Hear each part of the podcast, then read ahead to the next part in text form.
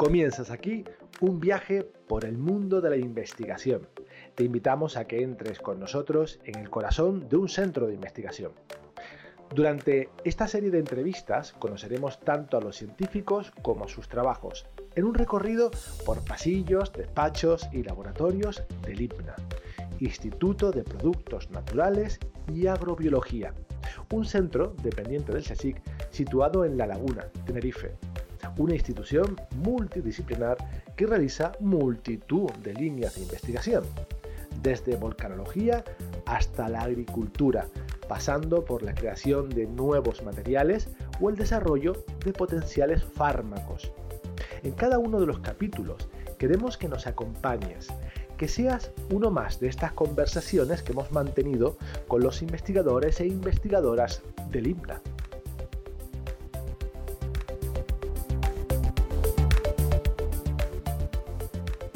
Hoy hemos vuelto al IPNA para hablar del agua, pero no del filtrado de agua o, de la importancia de ahorrar agua en la agricultura. Hoy vamos a hablar con dos personas que literalmente exprimen las piedras para extraer agua. Obviamente son geólogos. Hoy nos hemos citado con Pablo González y más tarde con Raico Marrero.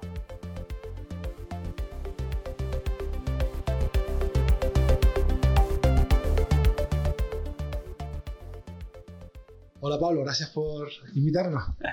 Muchas gracias por venir. Un placer. ¿Vamos a tu despacho? Claro, claro. Acompáñame. Bueno, te tengo que decir, Pablo, que es el típico despacho de un geólogo, lleno de piedras por ahí. Sí, me pillaste que estoy justo preparando un viaje y, y, he cogido como unas 21 piedras, ¿sabes? No sé ni cuánto debo empezar. Antes de, hablar de los proyectos en los que participas y sobre todo del agua, eh, me gustaría hablar un poco de ti, eh, porque has estudiado geología. Nos sentamos, por ejemplo, aquí. ¿Por qué estudiaste geología? No es una de las carreras típicas que, suelen estudiar los alumnos que van a la universidad. Bueno, aquí en Canarias, no, yo soy canario, soy de La Orotava y crecí allí. Y bueno, la, la, vocación pues te encuentra, ¿no? Yo tenía mucha afición con mis padres de ir a las cañadas del Teide, pasar ahí fines de semana eh, en unas casas que hay enfrente de, de la zona del teleférico. Y, y, nada, sí, siempre me ha gustado como la naturaleza, pero más como las rocas, trepar por las rocas y todo eso. Hasta que llegué a la época de COU y me encontré en la asignatura de ciencias naturales que la suelen dar muchos licenciados en biología, pues que me tocó una licenciada en geología y, y empezó a explicar y a, y a, expandir mucho el temario de geología. Y digo, ah, mira, esto suena interesante, ¿no? Yo que estaba un poco perdido y que no sabía qué quería hacer, pues digo, ah, mira, esto se puede estudiar en la península.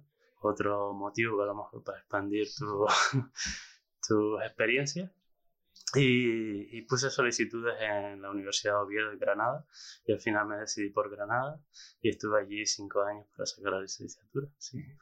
Uno de los principales proyectos en los que están embarcados tiene que ver con el agua y los volcanes, en la captación de, de agua subterránea en las islas volcánicas. ¿no? Eh, ¿Cuánto supone para una isla como Tenerife o La Palma el agua subterránea que capta las galerías y pozos? Absolutamente, casi la totalidad, ¿sabes? Las únicas otras vías de, de, agua potable que disponen las Islas Canarias son la desalación y, la, y el reciclado de las propias aguas, ¿sabes? Pero el, el 90, bueno, eh, podría darte una cifra que no fuera exacta, exacta eh, completamente, pero vamos, la inmensa mayoría, el 90-95% de las aguas que disfrutamos y que podemos utilizar en, islas oceánicas como Tenerife y La Palma, vienen del subsuelo. Si no tenemos corrientes de aguas que, que, se, que sean cursos habituales, con lo cual no son... Eh, recursos que te puedas depender de ellos. Y las aguas subterráneas en el último siglo o siglo y medio se han convertido en el motor económico de, de toda la actividad de las islas.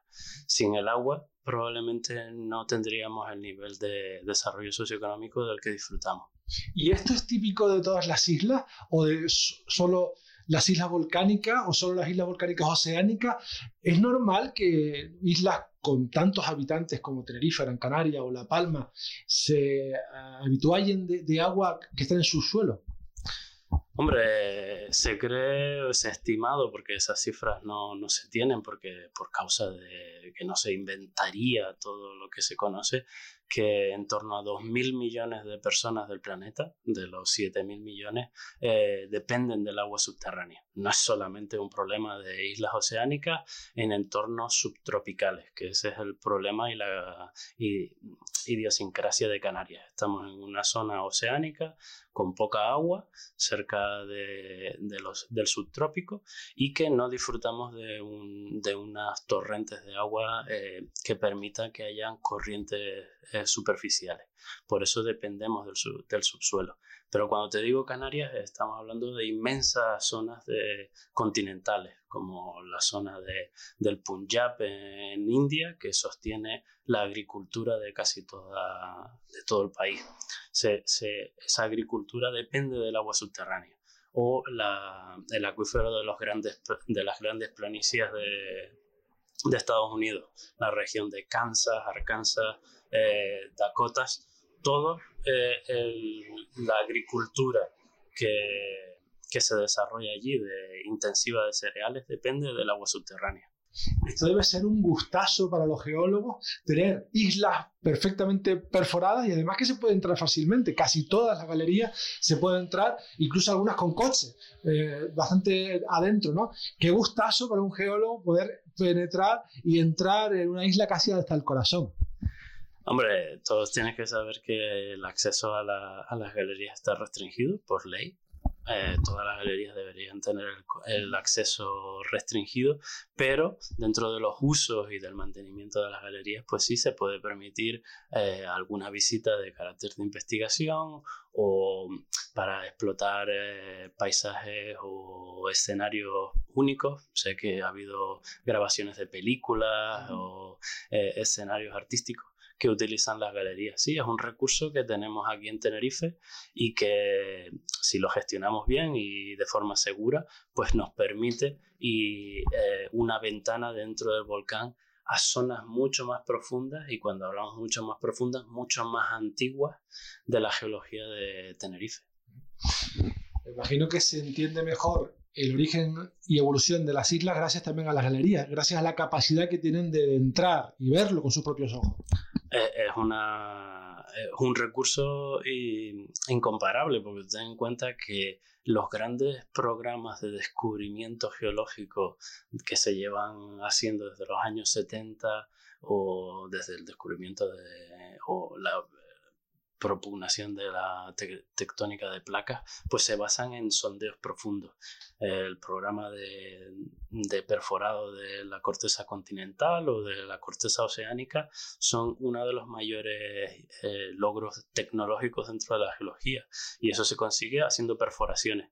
Aquí las perforaciones las han hecho eh, manos privadas y en busca de ese recurso hídrico como es el agua como dicen, la sed nos llevó tan adentro, ¿no? Hay incluso grandes, eh, eh, grandes éxitos y grandes fracasos también en la búsqueda del agua en, Canarias, ¿no? Gente que se ha arruinado intentando buscar agua.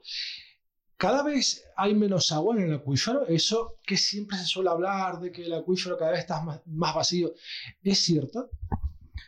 Hombre, los acuíferos de Tenerife están bajo una gran presión y las infiltraciones y retornos al acuífero por precipitación o nieve o reinfiltración no cubren las necesidades de extracción que, que se están realizando.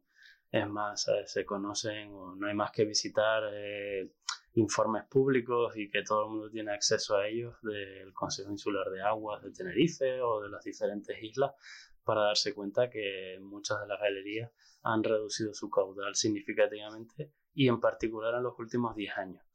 Eso significa que es una llamada no a la alarma, pero sí a un toque de atención que tengas que implementar unas políticas que permitan una mejor sostenibilidad de este recurso. Y bueno, eh, para para proponer y para dar una perspectiva diferente a la de la ciencia, pues bueno, luego más tarde vamos a tener aquí a Raico Marrero, hidrogeólogo, que, que nos va a dar una perspectiva más sobre cómo y podemos implementar nosotros, ciudadanos, eh, incluidos nosotros mismos los científicos, eh, estas políticas para poder eh, implementar mejor la sostenibilidad. Me gustaría que nos enseñaras un poco qué tienes aquí en el despacho, porque veo un montón de cajas con piedras llenas de agujeros y unas maletas que indican que pronto vas a salir de viaje, ¿no? Si no me equivoco. Sí, exactamente. Bueno, pues justamente en los próximos días me voy a ir a, a una universidad en el Reino Unido, en Liverpool, para llevar a cabo unos experimentos con estas rocas para saber algo más eh, sus características y su comportamiento mecánico cuando tienen agua en su interior y cuando no tienen agua. Es decir, pues muéstranos qué tenemos aquí. Bueno, pues tenemos una serie de, muestras que... Esa, ¿eh? Pesan bastante, sí. Hay que recordar que la densidad de las rocas pues, eh, son 2, 3, 3.000 kilos por metro cúbico, entonces estamos, estamos hablando de, de, cosas mayores. Eh, lo que hace poco nos concedieron un proyecto de investigación y uno de los primeros objetivos de este proyecto era la caracterización de los materiales que forman los acuíferos de, volcánicos de Canarias, ¿no? en particular de Tenerife y en la zona de Izaña. Entonces, durante el final del mes de agosto, eh, fuimos al campo, a varias bocaminas de galerías y a zonas eh, próximas al Parque Nacional para recoger materiales de, que fueran representativos de qué rocas hay en ese acuífero. Y para ello recogimos pues diques, puesto que los diques forman barreras eh, de permeabilidad, coladas volcánicas, basaltos, de diferentes porosidades, cantidad de, de cristales, eh, diferentes tipos de, piroclastos más o menos compactados, con más o menos vidrio volcánico y bombas volcánicas. Eh, bombas volcánicas como piroclastos cercanos de zonas cercanas a, a conos de emisión, ¿sabes? Los típicos. O sea, que yo les imagino en pleno mes de agosto en las cañadas del Teide, pico y pala, imagino, porque esto no, eh, no, no, creo que se desprenda fácilmente.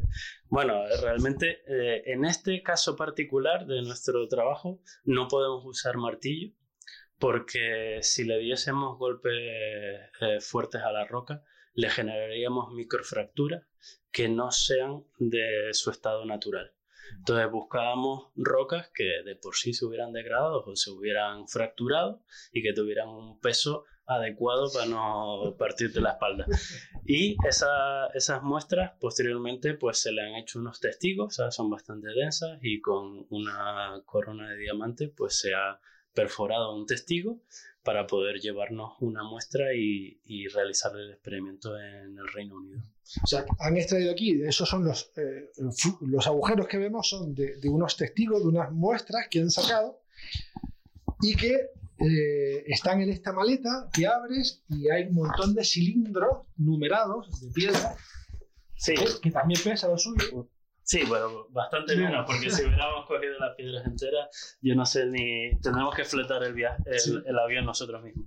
Dos maletas llenas, otras personas llevan su neceser y sus cosas, pero tú llevas cilindros de piedra. ¿Quién necesita muda cuando puedes tener piedra? Mira, eh, lo que tenemos aquí y que puedes ver, pues son diferentes tipos de litología, como te comentaba. Ves que todas las rocas tienen una diferente, no solo composición, sino textura. Esa textura permite que el agua penetre más o menos, ¿no? Y eso nos da materiales más candidatos o menos candidatos a ser eh, reservorios de agua. La clave para saber eh, si tenemos sostenibilidad o no de ese agua es saber qué materiales pueden ser además reinfiltrados. Es decir, porque este poro eh, o los poros de la roca podrías compactarlo y perderlo para siempre. Da igual cuánta agua intentes inyectar de nuevo, que no se generará o te has cargado la esponja. Y eso es clave. Es decir, hay materiales eh, como este, muchísimo más eh, plásticos, que si te, si te cargas eh, o se destruye el poro, nunca lo vas a poder recuperar. Entonces es clave saber ese tipo de respuesta mecánica para saber cuánto porcentaje de recursos hídricos fueran recuperables si implementamos las políticas adecuadas. Eh, en muchas ocasiones imaginamos el acuífero como una cavidad hueca que tiene un lago dentro. Y no es así, ¿no? Un acuífero es casi como una esponja, ¿no? Exacto. O sea, tenemos dos tipos de, una esponja de diferentes escalas, ¿no? Tienes los poros que puedes ver en, en un basalto y tienes luego las fracturas. Entonces, eh, las fracturas y la macrofracturación de la roca es la que intentan explotar la gente en las galerías. Luego existe otro reservorio de agua que son esos microporos, pero si no están conectados no, no dejan escapar el agua y no son buenos eh, trampas para el agua. Sí, en principio la analogía de la esponja es muy buena. Es decir, estamos hablando de una esponja, pero una esponja que si no tenemos cuidado, no la podremos volver a hinchar. Claro, porque es eh, una esponja que carga y descarga de agua, ¿no? Eh, se carga con la lluvia, con la nieve, y nosotros la descargamos eh, con, las, con las galerías o de forma natural con algún naciente, pero se tiene que descargar y cargar. Y está, me estás comentando que, que, es posible que al descargar no vuelvan a cargar. No el 100% de los materiales, pero una parte que hasta el momento desconocemos de los acuíferos de Tenerife, puede que no recuperemos esos huecos si extraemos demasiado. Entonces, por eso es el proyecto de investigación intenta ver hasta qué punto eh, es recuperable el recurso hídrico, sabiendo qué proporciones de materiales que se comportan de una manera plástica eh, existen y cuánto proporción hay de material elástico, que esa es la esponja que sí podemos recuperar. Y eso lo vas a comprobar haciéndole perrería a estos testigos, a estos cilindros, eh, metiéndolas en prensas súper potentes y aplastándolos hasta ver qué, qué, qué, condiciones van teniendo a medida que se presionan, ¿no? Claro, tenemos que partir del hecho de que, bueno, las muestras ahora mismo están secas, pero si queremos conocer cómo se comportarían dentro del acuífero, tenemos que saturarlas en agua. Y queremos ver cómo se comporta si vamos secándolas poco a poco, quitándoles ese agua y viendo cómo se comportan al peso de, aplicado por la prensa hidráulica. O la clave es ver cómo de rápido se compacta, dependiendo del material y de la existencia o no de agua en los poros internos. Y también me hablabas antes de que le van a hacer alguna prueba de ultrasonidos también a, las muestras. Claro, no solamente eh, podemos controlar el acortamiento de la presa hidráulica, que es la compactación del material, sino le vamos a pasar pulsos acústicos que nos permitan saber si las, las ondas acústicas se propagan más rápido o más lento dependiendo de la cantidad de agua que tengan en el interior. ¿Qué objetivos tiene esta investigación? Una vez que tengas los datos de resistencia y, otras características de estos testigos, ¿qué, vas a hacer? Hombre, ese es una, un paso esencial y, primero de un, de un proyecto más ambicioso, que bueno, una vez que sepamos cómo los materiales se comportan, eh, queremos saber desde superficie cuánta agua gana o pierde el acuífero. Sin necesidad de entrar dentro, sin necesidad de entrar y sin necesidad de sondeos de investigación que son eh, eh, bastante caros. ¿no? Entonces la idea sería desplegar una serie de instrumentos geofísicos sobre el acuífero en superficie y escuchar de alguna, de alguna forma el sonido del acuífero para ver si el sonido cambia durante el tiempo. O sea, en un año hídrico, en dos años hídricos, vería si el sonido que genera es más agudo o más grave.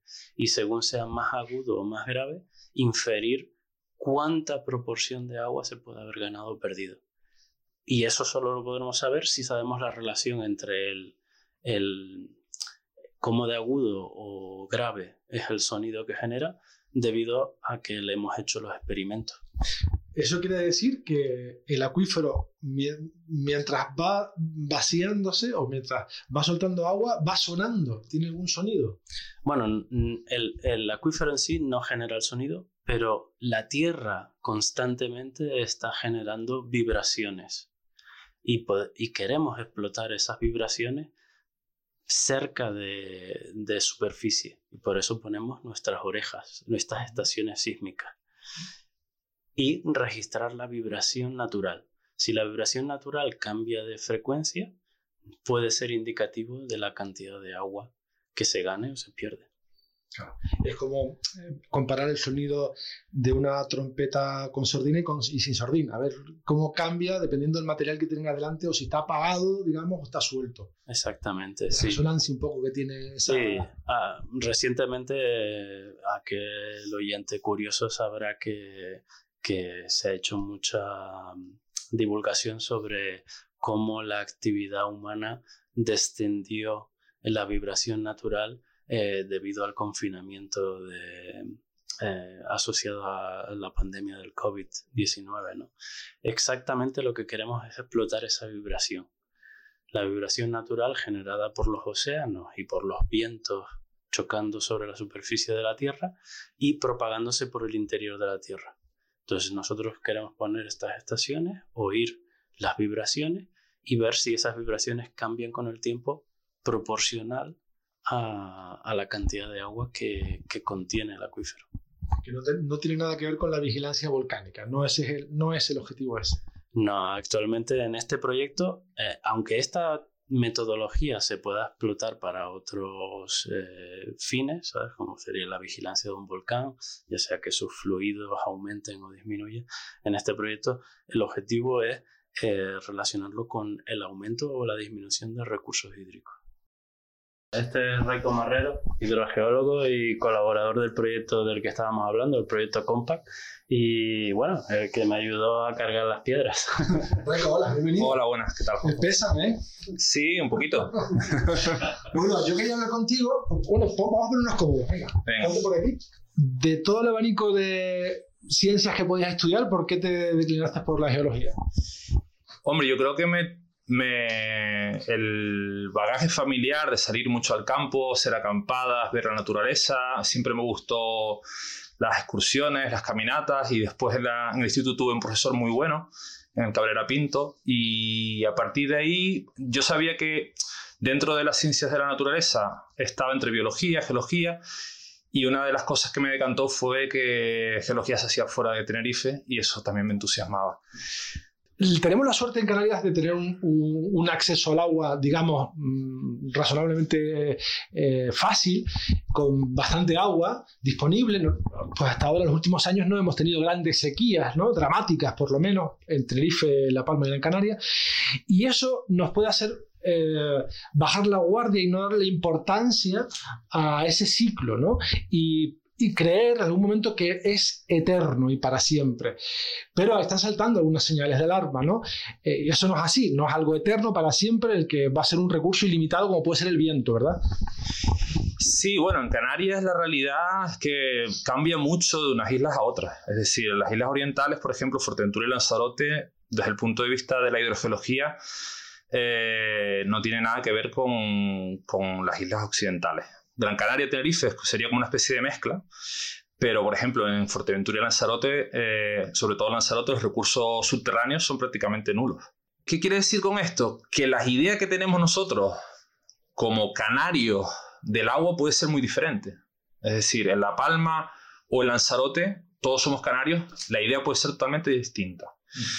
Em, y la cultura del agua es una cultura que debido a esa producción industrial o debido a que en su época había mucha, hace bastantes años, ha habido una inversión privada muy fuerte para sacar el agua subterránea, la gente se ha olvidado de dónde viene el agua. Abren el grifo o se bañan en una piscina o hacen otros usos del agua y se olvidan de su origen. Y eso sí que es verdad que hace falta volver atrás y, y divulgarlo. Y precisamente los modelos de cambio climático y calentamiento global no dan escenarios halagüeños respecto a las precipitaciones que deberían recargar por lo menos esos acuíferos, esos pozos y esas galerías. El tema del cambio climático es complejo porque en realidad no te dicen que vaya a llover menos. Lo que te dicen casi todos los modelos, hay unos que te dicen que va a llover menos, otros más, pero lo que son unánimes es en que la cantidad de lluvia va a estar distribuida de diferente manera. Es decir, nosotros podemos tener 500 litros por metro cuadrado año en Tenerife de promedio, pero en vez de tenerlo distribuidos en 3, 4, 5 meses, lo podemos distribuir en 2 meses o en un mes o en no sé cuántas lluvias, pero muy cortas y muy intensas. ¿Qué sucede con eso? Que eh, la recarga no se produce de igual manera. Se produce una escorrentía mucho mayor porque el suelo se satura y eso corre hacia los barrancos y si no se eh, capta, como en Gran Canaria, que hay muchas presas, llega hasta el mar o se, o se pierde. ¿no? Eh, de esta manera, lo que, el cambio climático lo que nos alerta aparte del ascenso gradual de la temperatura, que eso sí es bastante unánime, es en la, la mayor frecuencia de fenómenos extremos. Es decir, mayores efectos de precipitación, eh, tipo lluvias torrenciales, con mayores periodos de sequía. Para, hablando de la recarga del acuífero, Mm. y de esas aguas subterráneas que llueva mucho durante muy poco tiempo de manera torrencial un día, aunque sea muchísimo, no le viene nada bien. O sea, no, no podemos tener la sensación de que ha llovido mucho y que eso va a ser maravilloso. No, no, de hecho ese es el problema. El problema que tenemos es cómo gestionamos un recurso en muy poco espacio de tiempo. Porque claro, es decir, eh, al tener tus lluvias distribuidas, aunque sea poca, el campo lo agradece no hay una demanda. Sin embargo, si tú no tienes sistemas de almacenar ese agua, que es muy difícil en las islas volcánicas porque llevan muchos sólidos y llenan las presas rápidamente esos sólidos, como por ejemplo la presa de los Campitos o tantas otras, ¿no? El río Cabras, en la presa de las Peñitas en, Fuerteventura, bueno, hay muchos ejemplos de ese tipo. Eh, si no consigues gestionar ese recurso, porque es muy, muy eh, abundante, pero en poco tiempo, al final eh, lo pierdes. Y en la recarga lo que tú necesitas es Cuanto más distribuido, mejor. Poco podemos hacer a corto plazo para solucionar lo del cambio climático, pero sí podemos hacer un, mejor uso del agua, ¿no? del agua que, tenemos. Eh, ¿Cómo podemos hacer un mejor uso de, esa agua? Hablando de sectores, agricultura, turismo, consumo. Bueno, aquí el caballo de batalla sobre todo es la eficiencia en el uso, eso está claro. Primero, reducir las pérdidas que tenemos, que tenemos unas pérdidas en las redes de distribución del agua o en redes tanto en alta, es decir, desde donde sale, imagínate un pozo, una galería, hasta el depósito de cabecera que después lo distribuye en el municipio, en redes en alta se llama, o en baja, que son las redes de distribución. tuberías rotas, por ejemplo, tajeas. Tuberías rotas, sí, sí, sí, así de claro. O sea, tuberías rotas, mal funcionamiento, eh, depósitos con grietas, etcétera, etcétera. O sea, estamos hablando que hay municipios que según los últimos datos actualizados más o menos pueden tener del torno a 60% del agua que facturan eh, respecto, o sea, un 40% respecto al agua que facturan, es decir, tienen unos 60% de pérdidas en algunos municipios. Eso sin contabilizar las redes de riego, que eso es una gran incógnita también, no se sabe muy bien cuáles son las pérdidas. Los que llaman muchas veces las mermas, que a veces son datos un poco estimados, pero que no hay un cálculo real. Ese es el primer caballo de batalla, el tema de la eficiencia. Segundo es adecuar, eh, por ejemplo, los tipos de cultivos que tenemos, eso ya es una opinión un poco más personal, los tipos de cultivos que tenemos a, a los recursos que tenemos disponibles. Es decir, desde el punto de vista de la precipitación recarga que nosotros tenemos en, las islas occidentales, sobre todo, el cultivo del plátano o incluso del aguacate, no son sostenibles. Obviamente que hay muchos más factores socioeconómicos y etcétera, etcétera, que están relacionados. Pero son cultivos que tienen una demanda de agua más típica de zonas donde las, precipitaciones son mucho mayores. Y donde tienes un acceso al recurso, ya sea a través de acuíferos subterráneos o superficiales, mayor. Claro, como Centroamérica, que es donde vienen. Exactamente. Y tantos otros, ¿no? Mm. Ese es el segundo caballo de batalla. Y después, el reducir la cantidad de agua que nosotros al final vertemos hacia el mar, es decir, la regeneración. los procesos que tenemos previos a volver a utilizar ese agua. Es decir, nosotros si cogemos un agua que sale de, o sea, el agua que nosotros consumimos, se pierde en, to- en torno a un 10, un 20% en diferentes cosas. Pero hay el 80% que vuelve de nuevo a la red. ¿De acuerdo? Ese agua que vuelve a la red con unas características que no son aptas para el consumo directo tienen que ser depuradas para después ser vertidas hacia el medio, hacia el medio ambiente, hacia el subsuelo o hacia el mar.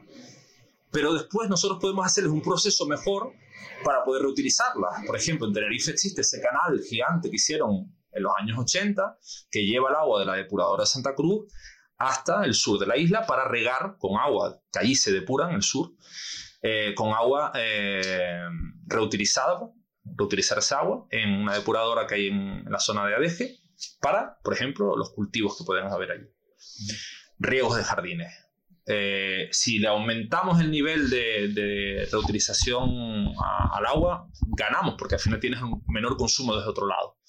Entonces, esos son los tres principales caballos de batalla que tenemos ahora mismo. Disminuir la- la- las pérdidas, mejorar el tema de la adecuabilidad de los recursos que tenemos al uso que le damos, por ejemplo, la agricultura, y el tercero es el tema de la, de la, de disminuir el, el residuo, por así decirlo, ¿no? Hacer un, un ciclo integral más óptimo que disminuya la cantidad de agua que vertemos hacia el mar. ¿Y qué opinas de, de la, de la población eh, fija y flotante que tiene, por ejemplo, estas islas que son turísticas?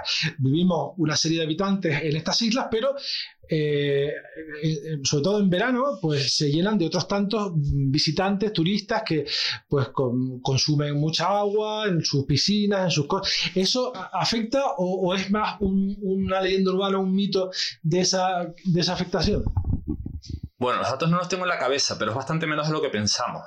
En realidad tenemos una concepción de los gastos de, de- relacionados con el turismo como tal y son bastante menores de, de lo que, de lo que podemos creer. No sé exactamente cuál es el valor ahora mismo dentro de lo que es el balance hidráulico de cada isla, pero No podemos echar la culpa del problema del agua a las piscinas en de términos absolutos, el que se lleva la palma en prácticamente todas las islas, excepto las islas que no hay prácticamente agricultura, como Lanzarote, Fuerteventura, es la agricultura.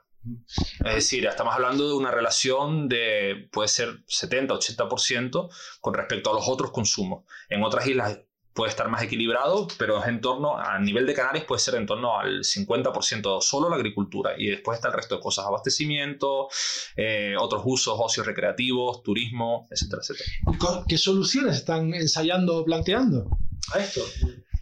Para el turismo, dice. No, para el- el- la, la gran demanda que tiene de agua la agricultura.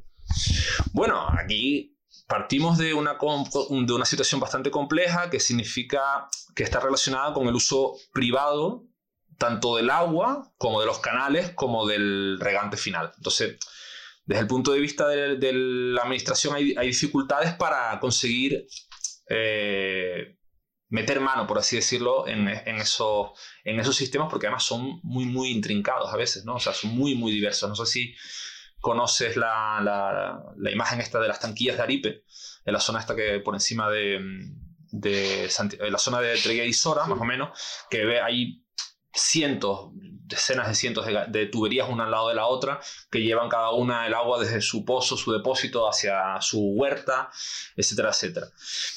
Con esto quiere decir, desde el punto de vista de la agricultura, aparte de intentar mejorar los sistemas de regadío, pero eso ya es en el destino final, el tema de, de hacer un sistema eficiente en el transporte.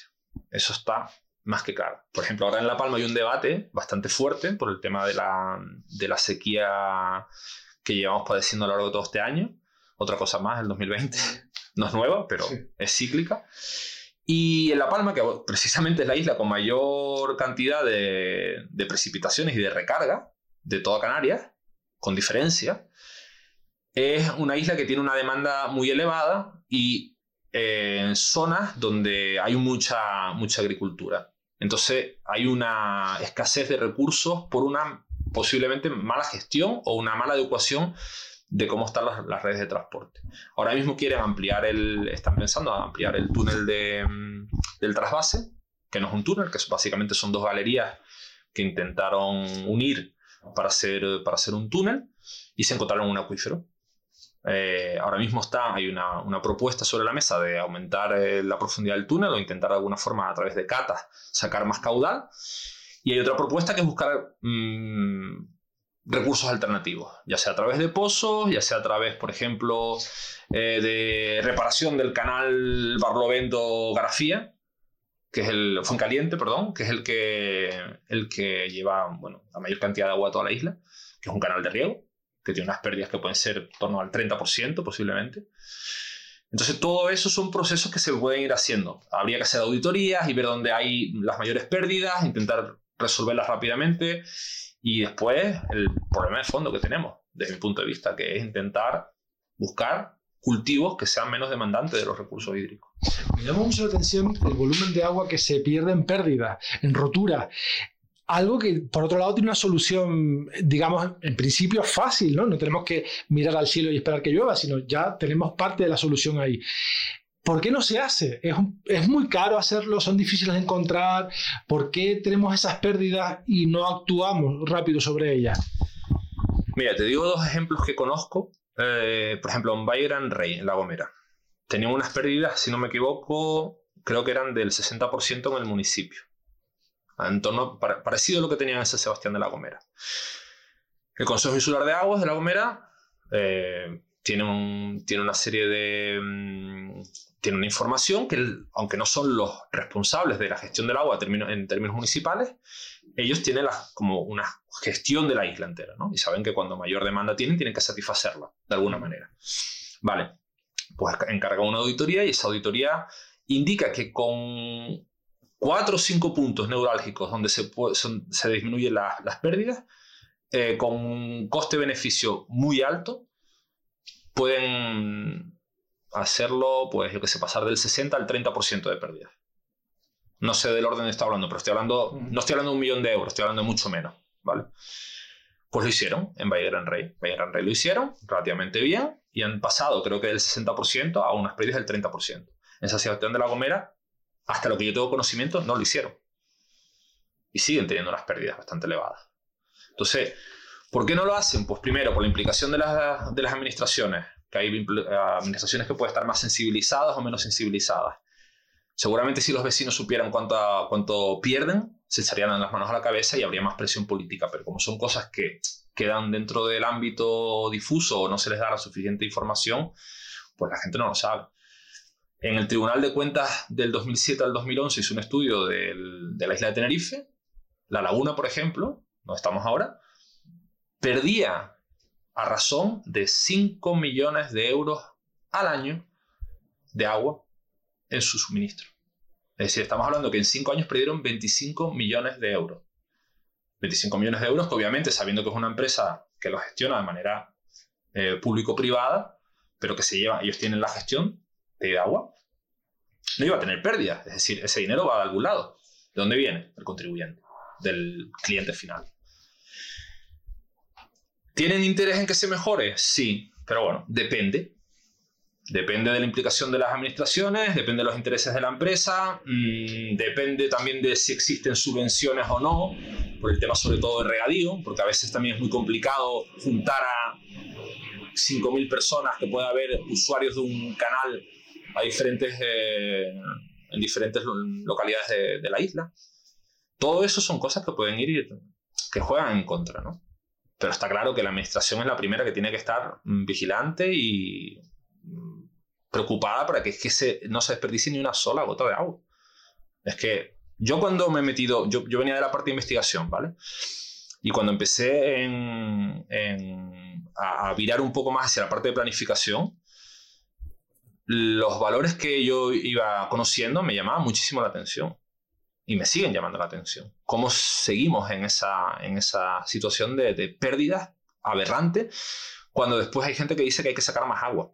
No, no, señores, primero vamos a solucionar, vamos a no tener roturas, vamos a intentar minimizar el agua que tiramos al mar y después ya, si queremos sacar más agua, bueno, vale.